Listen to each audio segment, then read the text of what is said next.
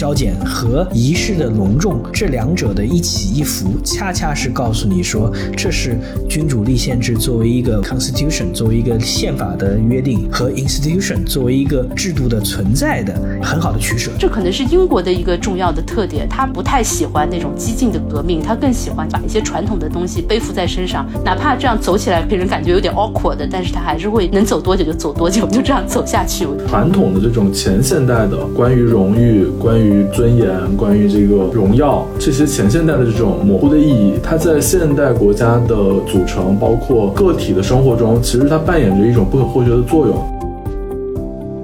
大家好，欢迎来到晨读时间。我们今天还是跟海云、跟好汉一起聊一个也是比较有意思的话题，是英国的王室继承的话题。因为我们看到一个最老的王储在位，可能有七十年以上的王储，终于在七十多岁的高龄，成为英国的下一任国王，也是查理三世的国王。大家记着，英国很多人讲查尔斯三世，但是其实我们按照整个历史的这个源头，还是要查理三世。那查理一世，这是。英国历史上唯一的，也是欧洲历史上最早的一位被国议会送上断头台的这个国王。那这个国王是将近四百年以前，应该送上断头台的时间是一六四九年，那跟现在差了很远了。查尔斯选择查理三世啊，那其实也很有意思。我在开场之前再讲一个小的故事啊，说查尔斯小的时候呢，他喜欢骑着自己的三轮玩具车在白金汉宫里面转来转去。他其实对于这个白金汉宫各种各样的历史的文物都不是特别感兴趣，他唯一。喜欢的就一面墙上，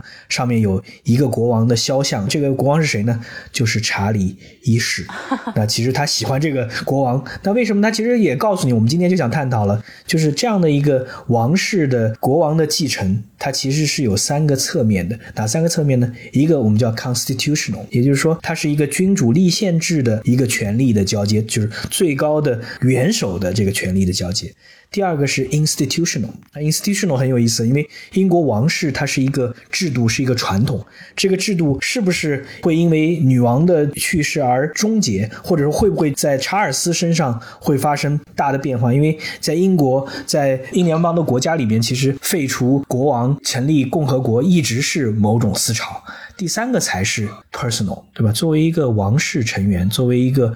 储君做了那么久的储君，你其实很难受。那难受一方面是说你要受各种各样的，你要保证你作为宪法层面你要做的任务，维护王室的传统上面做的任务。但是你仍然是一个活生生的人，你有很多的想法。你在过去你的青葱岁月里面，你有很多自己的选择。那怎么去在这三个不同的层面，就是宪法的层面？这个机构的传承的层面和个人的想法的层面统一，然后做好成为一个国王，我觉得这是我们今天想聊的很多的话题的一个方面。但是海云对这方面了解的会更多，我们先请海云分享一下你对大的典礼啊，这个登基典礼对吧？加冕典礼的关注。对，我觉得那个加冕典礼那天晚上特别有意思，因为。呃，我们可以很直截了当的说，就是查尔斯王子并不是一个非常受欢迎的王储，对吧？因为这个大家都非常热爱戴安娜的关系，然后，然后他本人也也缺少就是女王，就是我们大家都很爱女王，对吧？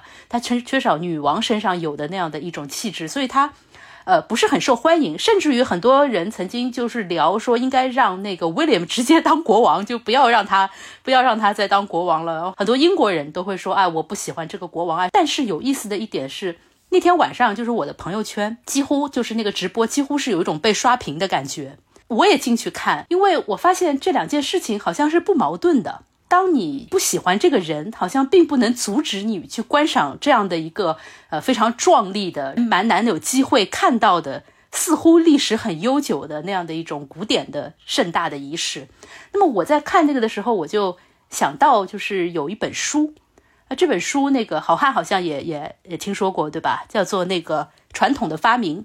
是 Eric Hobsbawm 编的。那这本书其实特别有意思，可能说是对于我的这个呃冲击其实还蛮大的。就这本书告诉你，就是很多你以为的很传统的这种王室的仪式，其实是一个近代的发明。就是像国王加冕啊，或者说是这个王后葬礼啊，或者说是婚礼啊，就这些我们熟悉的这些皇室的仪式，它原先尤其是英国哈，它原先没有这么的。隆重，那它什么时候才开始变得隆重的呢？其实是十九世纪中后期，然后到一战前，就它在那段时间，它才开始变成一个非常壮观的公开的这样一种盛大仪式。这个知识其实是给我还蛮大的冲击的，就是说我们以为的传统，其实可能是近代的发明，但是近代要去发明这样一种传统，它肯定是有它的道理的。那么这本书的那个作者呢，他就是呃，应该说是这篇文章的作者，他就讲就是两个方面的原因。那其中一个方面比较好理解，就是所谓的外部竞争。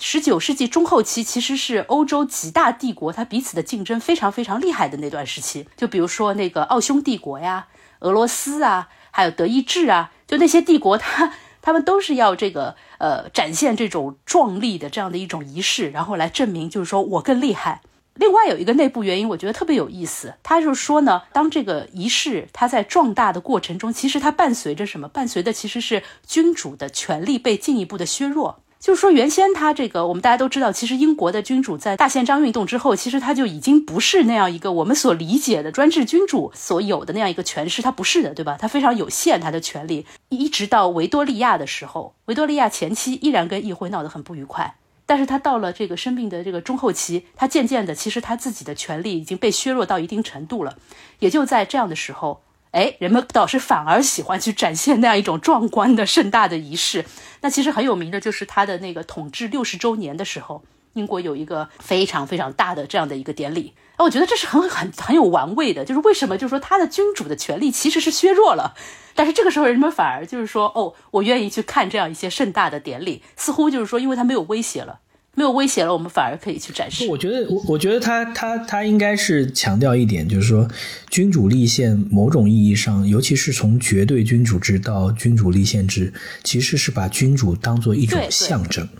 那象征象征某种意义上，就是我如果通过这些 ritual，这些传统、这些典礼、这些仪式。其实就给人一种隆重的感觉，那就觉得这个象征是值得长期保留的。而这个象征它就是一个象征，所以说你刚才讲的这个，就是说权力的消减和仪式的隆重这两者的一起一伏，恰恰是告诉你说，这是君主立宪制作为一个我前面讲 constitution 作为一个宪法的约定和 institution 作为一个制度的存在的很好的取舍，对吧？就是说我愿意让渡给你权利。所以说，在宪法上我有更多的约束，那我获得的的是什么呢？我是作为一个机制，我作为一个机构要变得更隆重，被更多人所仰视。而且背后还有一个原因，我觉得也非常重要，就是十九世纪其实是工业革命带来的西方这些国家的经济的更一步成长，可以支撑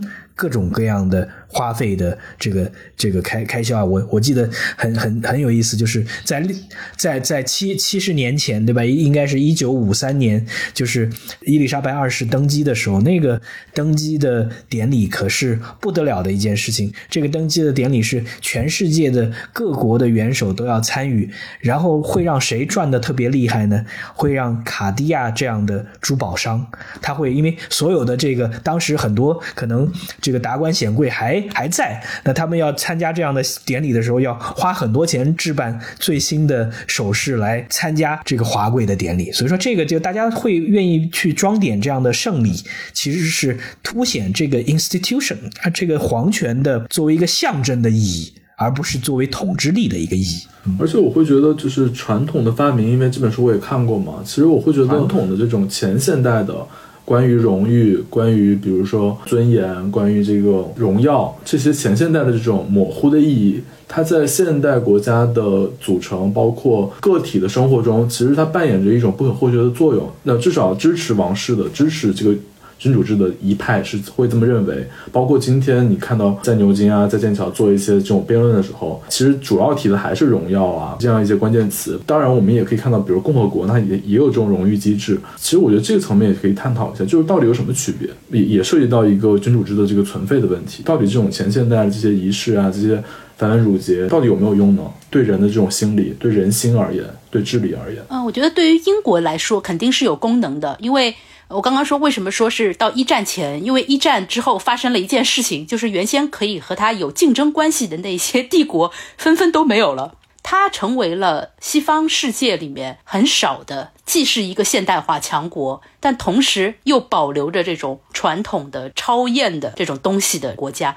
我觉得这是为什么，就是英国它其实有一种很特别的气质，就是很多人可能会都会觉得它很有魅力，对吧？这个国家虽然它现在可能它也肯定不是原先的日不落帝国了，但这个国家仍然有它的一种一种魅力在，因为它可以。它还有这种像王室的这种典礼啊什么的，看上去非常的庄重。而其他很多的现代国家，你就是想弄，可以说是没有这样的一种资格了。在某种程度上，我们是没有办法去延续这些传统的仪式。但是英国它是延续到了，所以这是一个非常特别的一个东西。我觉得，我觉得可以插出来一句话，其实也就是说，礼其实某种意义上可以重新再发明。嗯，我觉得这是一个蛮重要的点。第二个，其实也需要我们去仔细去思考的，就是其实在这个礼的过程当中，你是到底是说我是一个面向未来的新的礼仪的发展。其实我们这样看，在外交部礼宾司它为什么很重要？就在很多的，比如说接待外宾或者某些仪式上，我要重新界定礼仪，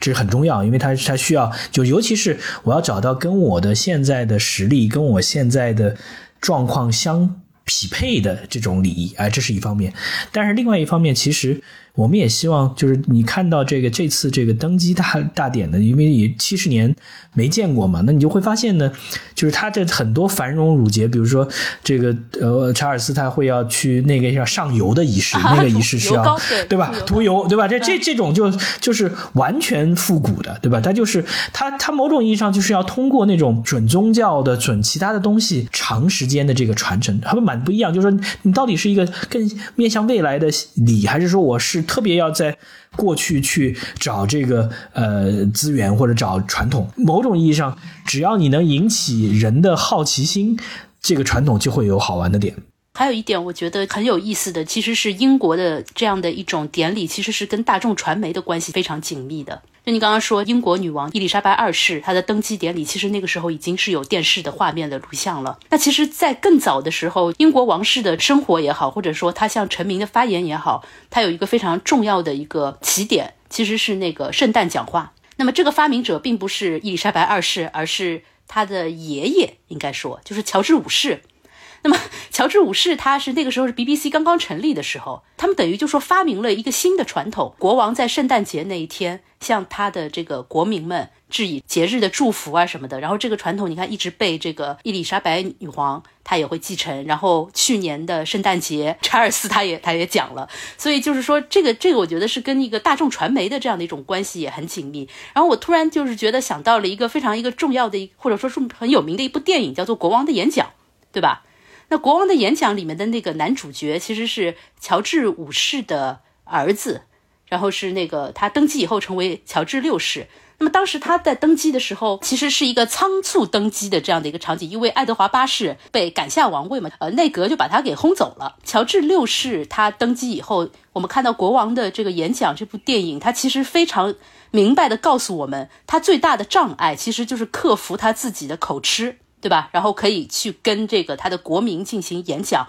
那你就会发现，就其实他们作为君主，就英国的君主，他的职责其实挺少的，或者说他并不是真的大权在握，他需要掌握的东西就是说，OK，我要扮演这样的一个，呃，我用扮演这个词可能不太合适哈，但是是有，就是说你要在这样的一个位置上，你承担的主要职责其实就是公共角色，你得把它呈现好了。就包括演讲啊，然后包括你可能整个人要显得就比较有道德感呐，然后所以我觉得您刚刚那个是说这个是象征，我觉得其实都有点吉祥物的味道。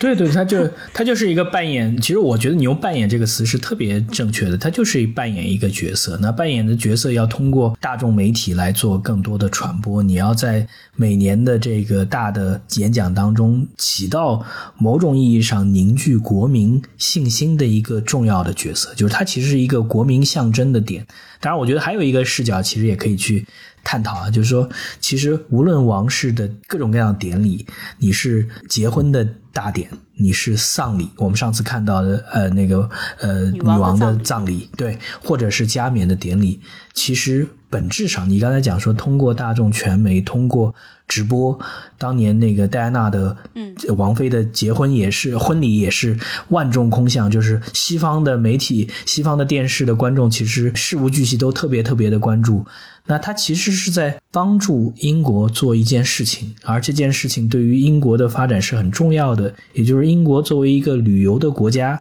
王室作为一个最重要打卡的旅游的景点，只要王室在全世界的这个可视度是很高的，那大家就会到。白金汉宫到温温莎城堡到很多的这个地方打卡的人会络绎不绝，就能够为英国带来更多的旅游和观光相关的收入。我用很直白的商业语言去揣测，但是我觉得这样的因素还是存在的。对，我们可以说的更直白一点，因为我看到有一个说法说，英国的王室就是英国最大的 IP。对啊。就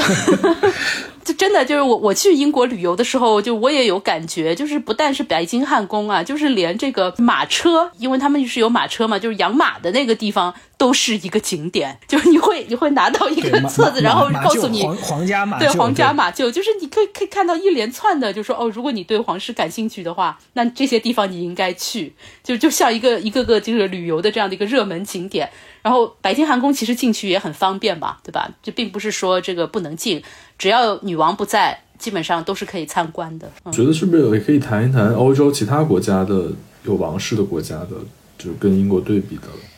对其其他的国家，你像你会发现它就少很多。比如说，呃，荷兰有女王，对吧？然后西班牙有女王。其实很多人，其实我觉得最最好玩的是有人去对比这个日本的王室，天皇跟英国的王室的最大的区别，就是说这个区别其实就是日本更强调的是作为国民象征的点。但是它因为是王室有那样的传统，这个王室还是跟中国儒家的传统有一定相似之处，就有点叫做侯门深似海，所以说这个整个的天皇其实是不太愿意去展示自己的，以至于会说。日本的王室他也会产生反叛，比如说这个呃皇皇女跟女婿一起逃到这个美国去，对吧？就是我们我们发会发现有两个非常有意思，就是英国有哈里王子带着王妃跑到加州去，呃，日本有天皇的女儿带着自己的夫婿跑到美国去，那两者之间的原因和待遇都是不一样的。前者的原因就是说，哎，这是皇室内部有很多的问题，那哈里作为一个某种意义上的爆料人或者怎么样的一个人，不被待。见，然后愤而出走。那后者其实就告诉你说，在日本的这个王室当中，很多人会觉得太压抑、太沉闷，太多的枷锁在自己的身上，太不透明，太没有意思，以至于他愿意放弃王室的身份，希望获得更多的自由。我觉得这就是这日本跟英国特别大的这个区别。嗯。另外，我觉得英国王室至少在过去的这些年依然很受欢迎的一点，我觉得还是要有这个伊丽莎白二世的一个个人的因素。就是他一方面，他其实非常的规矩，就他绝不会去呃越权，他绝不会去做一些，比如说我要罢免一个首相，我解散内阁，我他绝对不会去做这样的事情。有些人开玩笑说，这个呃英国在这个光荣革命之后，他所有的国王和女王都是傀儡。那我觉得，就虽然他就算可能是一个呃傀儡的君主，但是他非常好的去扮演了这样的一个角色。就从他身上可以看出，他一直在非常恪尽职守的去履行他的职责。主要是他又活了那么长，对吧？我们看到他呃见一个一个的首相，然后见一个一个的美国总统。那么当大家去回望的时候，就觉得他成了一个活着的传奇。而你会发现，他真的很少犯错，就尤其在这个公共的这个场所上，他几乎是很少犯错。他在某种程度上，他还是保有了对这个英国的王室这样一种尊严的保有，是有很大的作用的。在他去世以后，这个查尔斯王子他到底哦不应该叫查理国王，他还能不能就是 hold 住这样的一种大家对于王室的兴趣也好，或者说敬仰也好，我觉得这是要打一个问号的，因为。其实我这我刚刚说了，其实大家就是他不是很受欢迎。嗯，就我我在我在英国那个留学的时候嘛，就经常会碰到一些英国的那个朋友，他们就跟他跟我说说，No one cares about the royal family，就没有人在乎这个英国皇室，But we love the queen too much，就是我们太爱这个女王了。因为这个女王她从很小，大家就见到她一步一步长大，然后见到她在二战中的这样的一种勇敢的一个行为，然后见到她登基，然后一直这么多年的。呃，这样的一个工作，我觉得大家其实对他是一种非常个人的一种情感。那么这种情感未必是跟就是大家对于皇室的情感是挂钩的。嗯嗯，而且我觉得大家如果有记忆的话，二零年的时候他在圣诞讲话的时候也讲度过疫情啊，我们要一起在一起。这个其实我觉得在全世界范围内，如果把它作为一个王室的一个公关，非常成功，而且就是让全世界的大家都很感动，包括不只是英国人，我觉得还就是像海云老师讲的。就是说，这个女王确实她维系这个英国王室这个 IP，包括在这个二十世纪、二十一世纪，我觉得是发挥了特别特殊的作用。就女王其实她的存在，我觉得其实勾起了几代人的记忆。但是女王的最重要的特点就是她并不是简单的傀儡，她是在大多数时候很明确的知道自己的作为宪法的地位是什么。那这个时候少说比多说要好，在很多时候。不表达态度，或者是在行使自己的职责的时候非常超然，是很重要的。但是女王也有过不超然的时候。如果大家记得很清楚的话，在二零零八年金融危机之后，女王就在一次会议上去问说：“你们这些经济学家都在干什么的？如果经济学家是应该是预测未来的，为什么没有经济学家预测到这么严重的金融危机的发生？”那我觉得这个就是他特别好的利用自己的尊贵的地位，去提出很多人不太愿意或者说。回避的最重要的问题，所以这个时候你就会发现说，其实女王她作为一个象征的意义，如果在特定的时候发出重要的问题的时候，它其实是被很多人记得，也会引发很多的思考。这个反过来去看查尔斯，为什么我们开篇就讲说他面临的挑战就是 constitutional 宪法的 institutional 传承的制度的和 personal。其实他跟女王是不一样的，女王可以讲超然到说。大多数人都知道，女王最喜欢的就是养马，对吧？骑马，还有科技狗，在开，对吧？对，就是在海外，对不对？开车，对吧？他这就是他是一个特别亲近自然的人，对吧？他当然，我觉得这也是很重要，因为你必须要表示出超然嘛。你的你的你如果有对任何的除了这种感兴趣之外的兴趣的话，就可能会影响到政局。但是查尔斯是不一样的，对，查尔斯其实曾经在很多议题上发表过意见。写过文章，表达过自己的想法，而且会被很多人认为不够成熟。然后很多人会给查尔斯定的一个标签就是什么呢？你还不是一个够格的知识分子，但你的确读了不少书，会有一些想法。那就是放在查尔斯的一个挑战，就是你多年的这个王储登基了之后，你能不能像你的前任、像你的母亲一样，保持住超然，不再对任何的话题。发生产生议论，因为你作为王储还可以有情可原，因为也没有明文规定说王储不能够对某些比如环保问题什么问题发表意见。但是你作为国王，因为英国是没有成文法的，你如果国王去发表一些意见的话，就会引发一些问题。所以说他在个人上他需要去明确的向他的母亲靠齐，但是并不代表说他不能发表任何议论。如果你在合适的时间点把重要的问题点出来，其实是可以加分的。那在 institution，在于王室的存续上面，海云，你刚才讲了，就很多人说啊，我们应该让更年轻的这个威廉王子去登基，就是因为说七十六岁的老人再去担纲做国王有没有意义？大家会不会因为只爱女王不爱王室，而到查尔斯就会终结整个的这个呃王朝的这个皇统？我觉得这也是他面临的挑战。但是以以现在的这个科技和他父母的这个角度，他他可能未来也就是。十年十几年的这个时间啊，我觉得对于很多人来讲，如果威廉王子能够展示出来更多的年轻、亲民和其他的一些形象的话，也许这个王室的传承还会更有意思。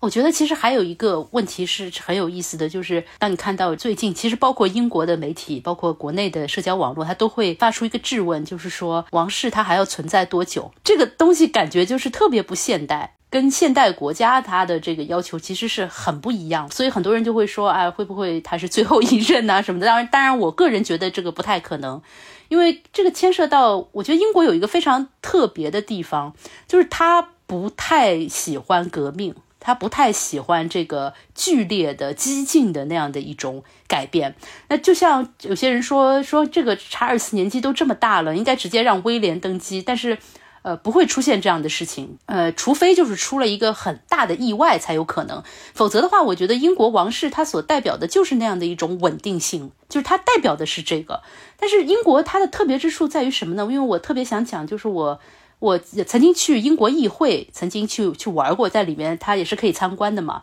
然后我们都知道这个英国议会分分那个上院和下院，对吧？然后上院是那个 House of Lords，然后下院是这个 House of Commons。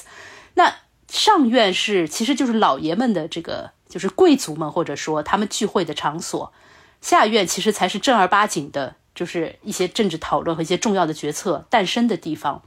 然后你去看的时候，你会发现哇，上院就非常豪华，就那个红色的天鹅绒的座椅啊，然后这个精雕细作的这样的一种装饰啊什么的。然后下院就会显得就是没有什么装饰，然后这种绿皮的，就看上去非常 cheap 的这样的一种材质的椅子。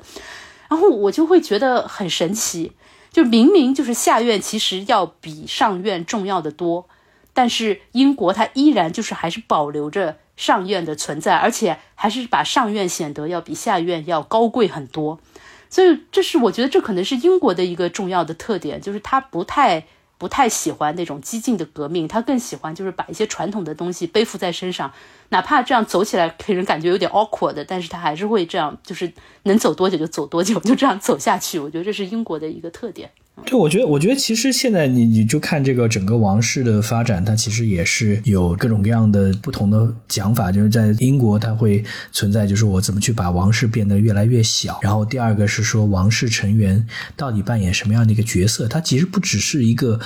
国王扮演什么样的角色，就国王的圈子应该能有多大？这是一个讨论，就是说它的整体的思路是说我把。国王的王室的贵族的圈子变得越来越小。第二个会有人讨论说啊，国王的成本是多少？王室的开销是多少？王室是不是应该交税？王室是不是要财政公开？哎，这些也是，就说呃发展的过程嘛。那这个发展的过程，没英国肯定是缓慢的，绝对不会是这个激进的，绝对不会是革命的。但是在这缓慢的过程中，并不代表没有变革。这个变革就是说我希望王室更开明、开通，我希望王室的财政更透明。我希望王室供养的人群，就是领着王王室俸禄不干活的人越少越好。我们希望王室能够与时俱进。但我觉得你要揭开他们的这个面纱之后，你也会发现他们是活生生的人，他们生活在这样的其实衣食无忧，呃，有很多的约束，有很多的狗仔队，呃，其实也很难受。所以说，温莎的格言是什么？我